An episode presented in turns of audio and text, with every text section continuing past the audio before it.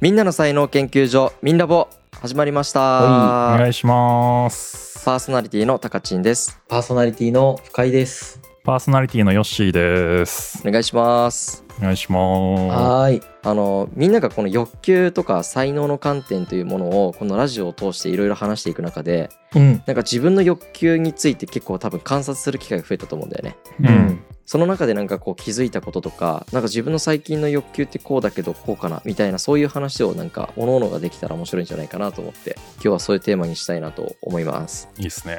うん、でちょっと放送前にね龍之介がなんか最近言っていい欲求と言っちゃいけない欲求がある気がするんだよねとか、まあ、言っちゃいけないというか、あったらいい欲求と、うん、ない方がいい欲求もあるなっていう気がしてて。あそういう観点ね。ない方がいいっていうのは言い過ぎなんだけど、うん。なんかね、まあ、前から気づいてたけど最近また思い出したのが、う。うんん言語表現をして言語表現を理解してほしい欲求が超高いわけ、俺。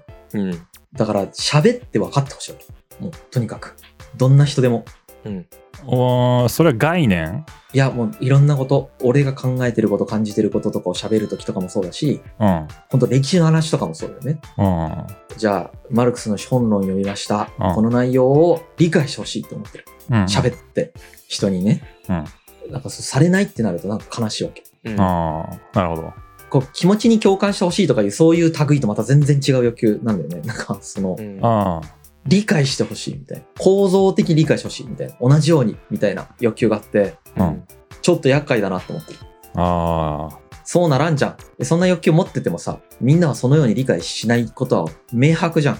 うん。そういうふうに理解する人もいるだろうけど、うん。同じように理解しない人がいっぱいいることなんていうのはもう明白なわけじゃん。そうだね。うんだから満たされない欲求なのが確定してるのに、欲求が湧くっていうのを、あ欲求が湧くな、みたいな感じで見てる。へえ。まあちゃんと内省したら消せるかもしれないけど。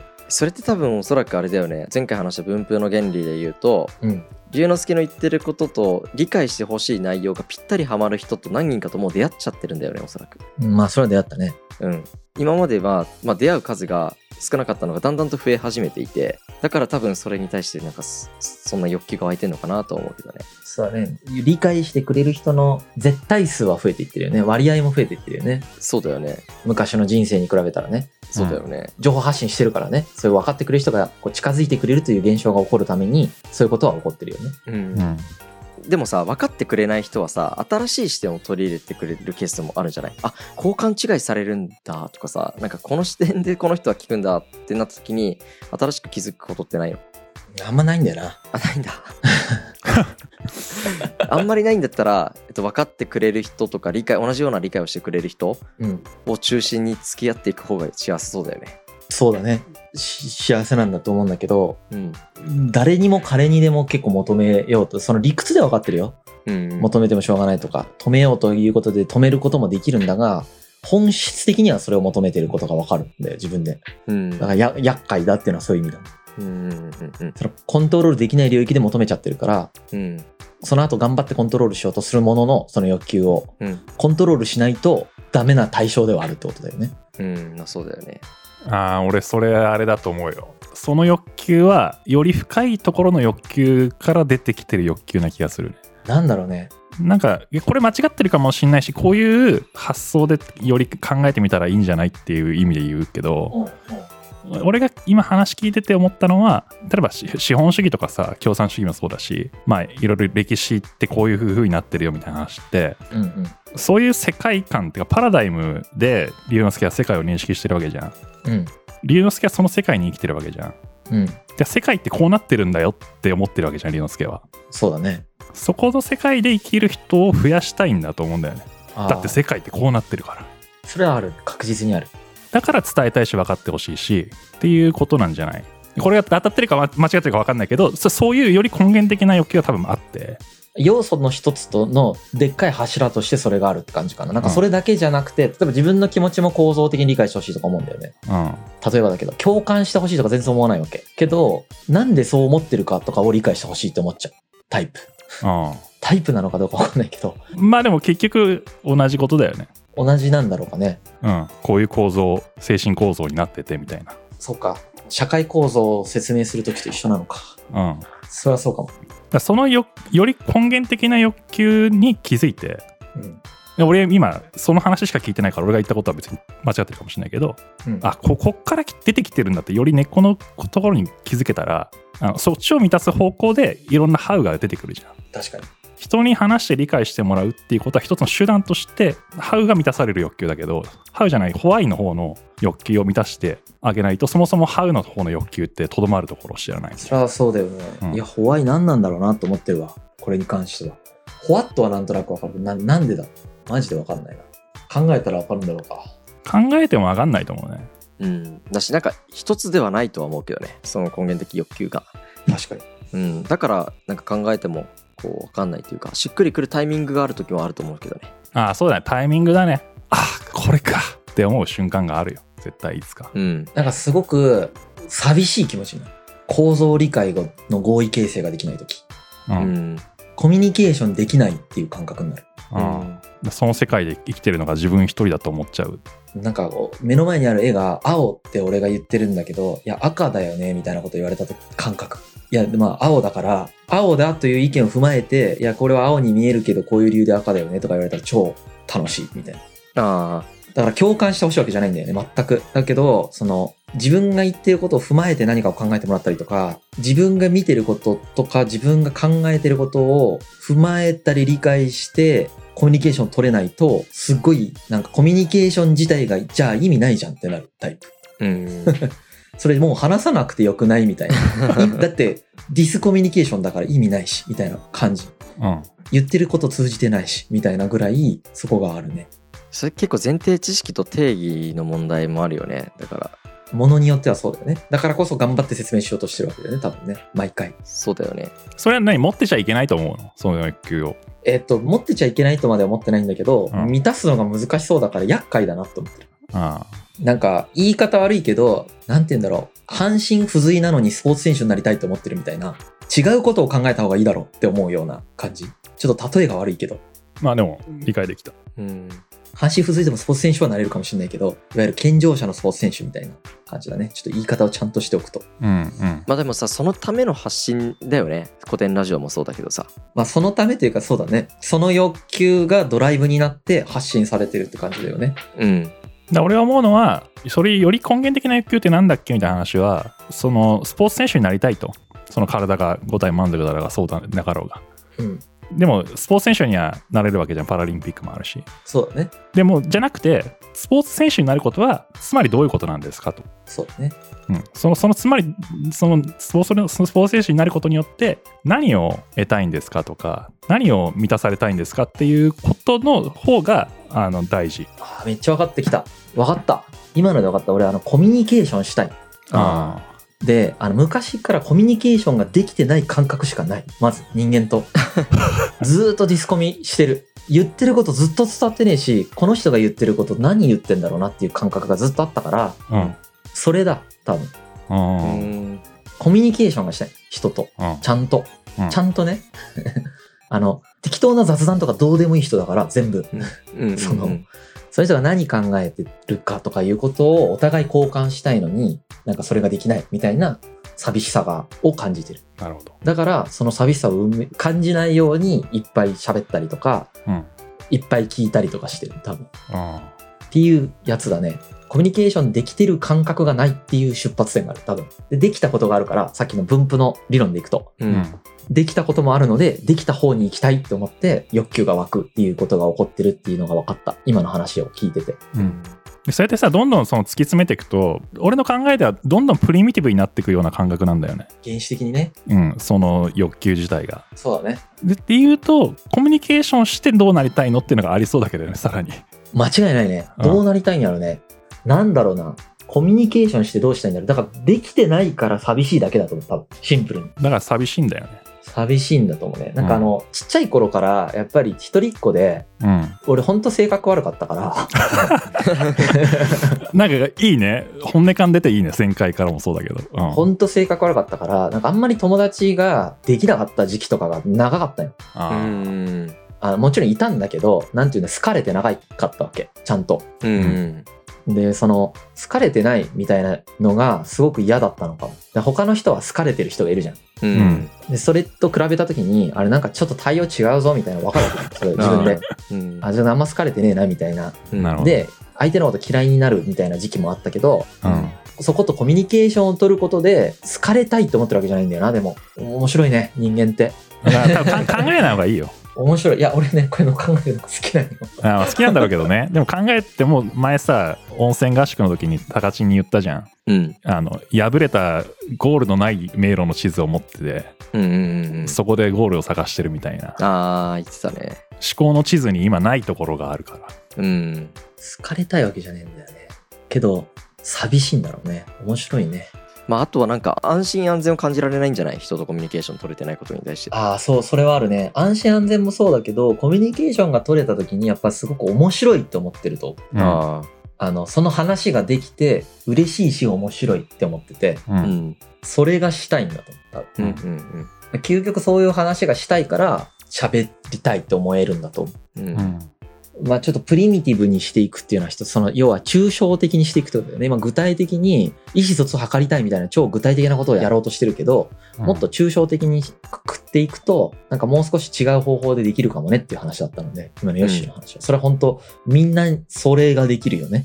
俺の例はこれだったけど、そうだねうん。満たしきっちゃうっていうのがいいと思うよそのコミュニケーションが楽しいし面白いんじゃん今うん。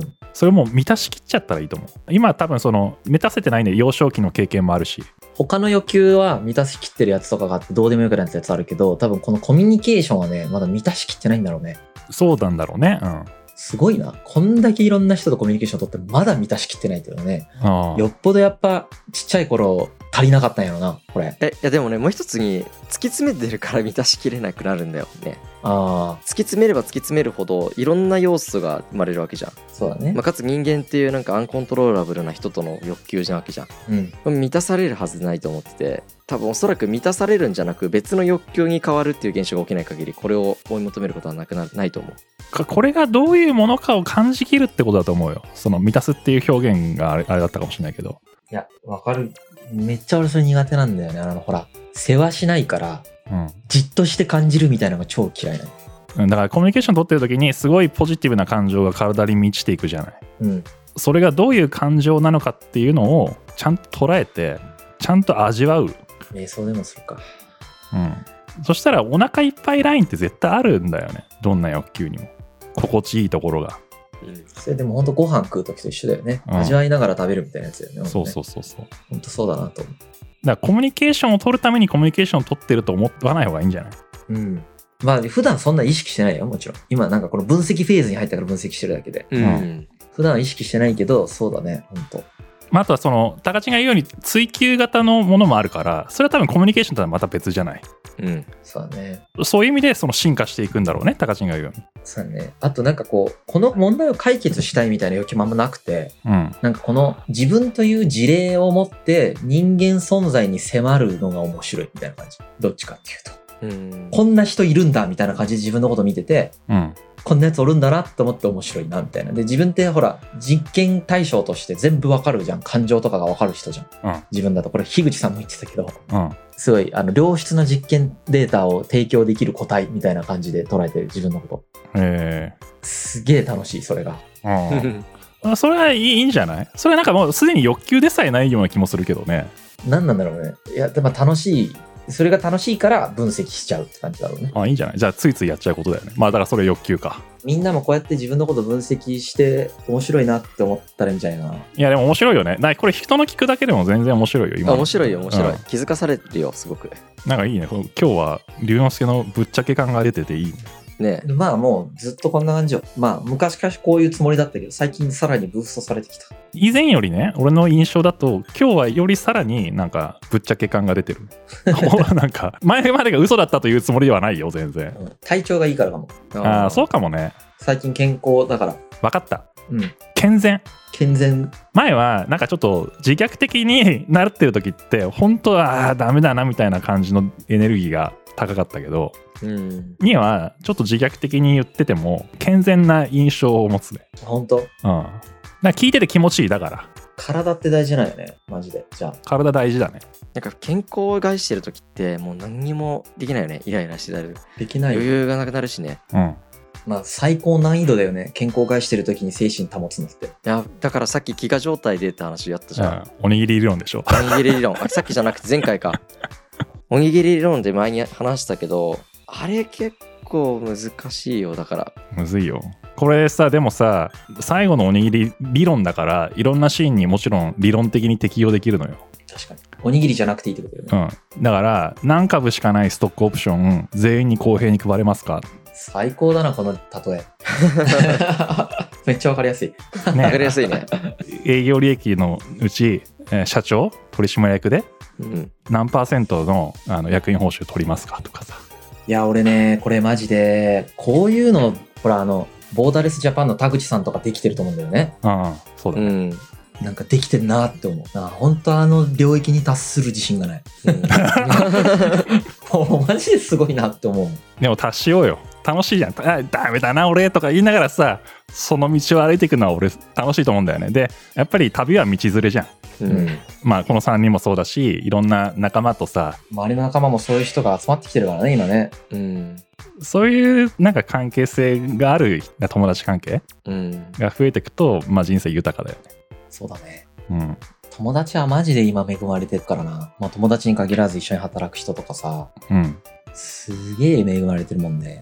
さっきの話にちょっと戻っちゃうんだけどさ。あそうだよごめんね。ちょ高知ちゃんと戻してね。あのそうごめんね。ね俺ら、忘れちゃう何も考えてねえから。あ大丈夫大丈夫。あのちなみに俺もあんま考えないで喋ろうってこのラジオではもう決めてるんで。ううんん前もねこのラジオでなんかもうもっと適当に台本なしで喋ろうみたいな話あったじゃん。うん、うん。そうだったね。なんかちょっと戻るんだけどその考えれば考えるほどドツボに欲求ってハマるなと思っててなんか最近それこそ俺人間理解が好きですとかって言っていろんな業種の人といろんな人と絡むのが好きですとかって言ってたじゃん。言ってたね、俺ねこれ絡みすぎたらねなんか人間不信になって。て なんかヒロシがキャンプやりすぎてもうキャンプ嫌いになったみたいな話だよね。あ そうそうそれそれ。なんかまあ今また治ったんだけどうんなんかねみんなのこと理解するじゃんうんうん。でツイッター見るじゃんうん。なんか人格違うわけよみんなまあそりゃそうだよね。本音聞いちゃってるからね、タカチンがね。そうそう。ああそういうことか。そう本音聞いてたりするからなんか会った時の方がまあ正しかったりするんだよね。でなんかあーツイッターではなんかなんだろうこの態度変だなっていう違和感があった時にやっぱりどんどんいろんな人間を知れば知るほど人間っていうのはすごく不思議でわからない生き物だなって思い始めてきて。いいね。で俺は欲求とか思考とかをもっと理解するとか才能を把握するとかってやってるわけじゃん。うん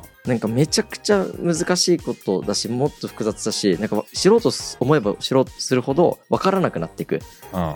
で、まあ、勉強も一緒で勉強毎日してるけどやればやるほど分からなくなっていくんだよね。うん前まで分かったつもりだったことが分かる。うん。うんでどんどん人間不信になったり勉強不信になってわあなんかマジで全て投げ出してっていう風になっちゃったりするわけ。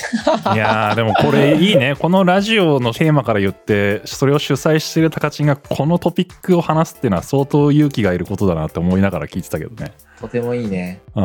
めちゃくちゃいいね。そう。だからもう才能研究とかつらーとか思ってた時 最近思ってて。うん。